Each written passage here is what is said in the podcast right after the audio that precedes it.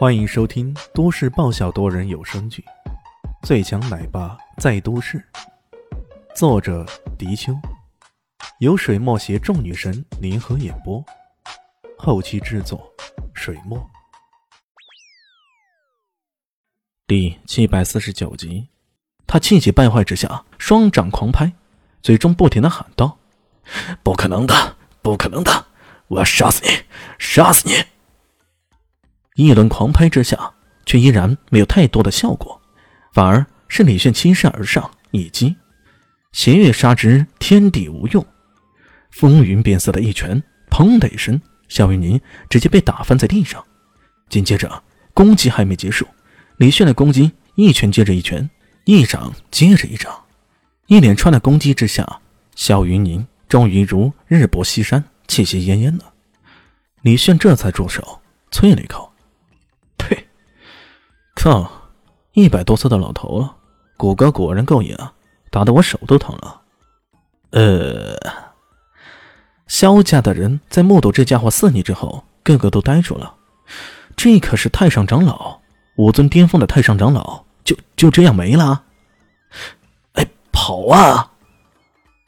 也不知是谁先喊出这么一句，随即那些萧家子弟纷纷作鸟兽散了。大哥。连太上长老都死了，在这个现场还有谁能挡住这小子？此时不走，更待何时啊？跑吧，跑得远远的，活下来再说。然而，这些人才刚刚跑到大厅门口，突然就听到有人冷笑道：“嘿嘿嘿，怎么走得那么急呀？这一顿酒菜还没吃完呢。”这么说着，随后一阵乒乒乓乓之声乱响。这些萧家的人通通被打翻在地上，一片东倒西歪的。其中最倒霉的是萧红阳，他像是被人提鸡鸭似的，直接提了起来，连续打了几拳，打得他七荤八素，这才扔在地上。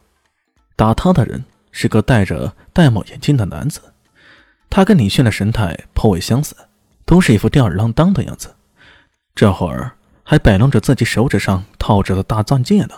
好整以暇的说道：“浪费呀，是要下春凿地狱的。”这个人，如果有人细心留意的话，都会知道，那是亚非布斯大财团的总裁陈泽金，陈老二。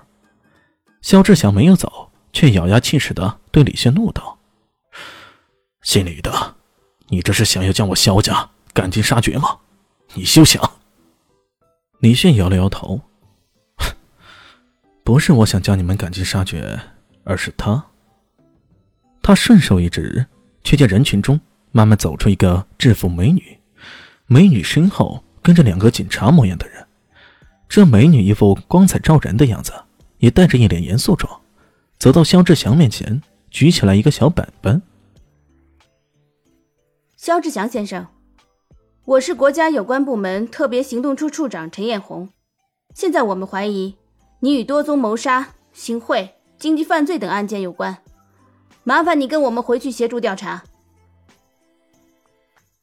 世家的犯罪居然惊动了有关部门，还是特别行动处的行动，这让在场的世家全都有种不寒而栗的感觉。他们也都听说过，国家针对世家的势力日益膨胀，成立了一个特别行动处，来制止世家的犯罪。这些之前一直被视为传说。现在看来，这可都是真的。肖志祥顿时整个人都蔫了似的。这只是不同世家之间的争斗，他们重新崛起的机会还是有的。可是要牵扯到国家的层面，那么他们被定罪、判刑、财产充公，那想要重新崛起却是万万不能的了。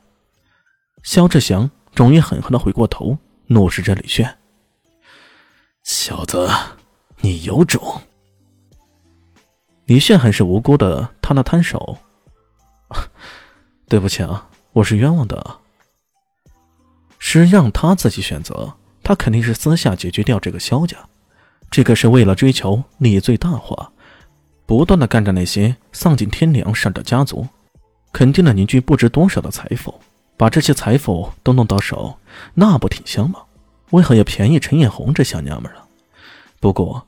人家特别行动组本来就是追查世家犯罪的，这会儿出手也不好说些什么。终于，一场全场瞩目的订婚宴降下了帷幕。谁也不曾料到，一个男人的出现就直接改变了两个世家的命运，甚至是毁了其中一个大世家呀！从此以后，死神般的男人李轩，成为了整个明珠市最为恐怖的存在。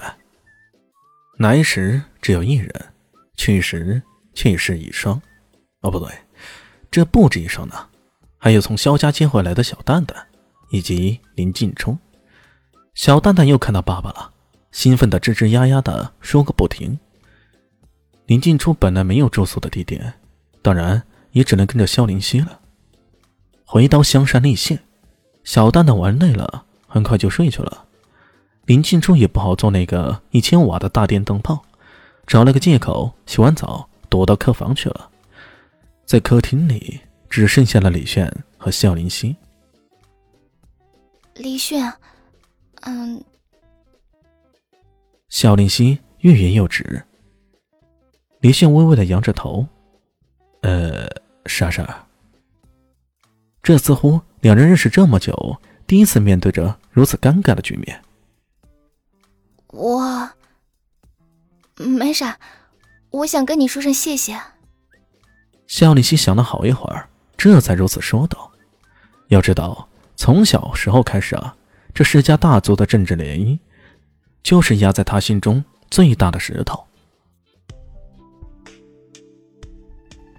嗯，本集结束喽，感谢您的收听。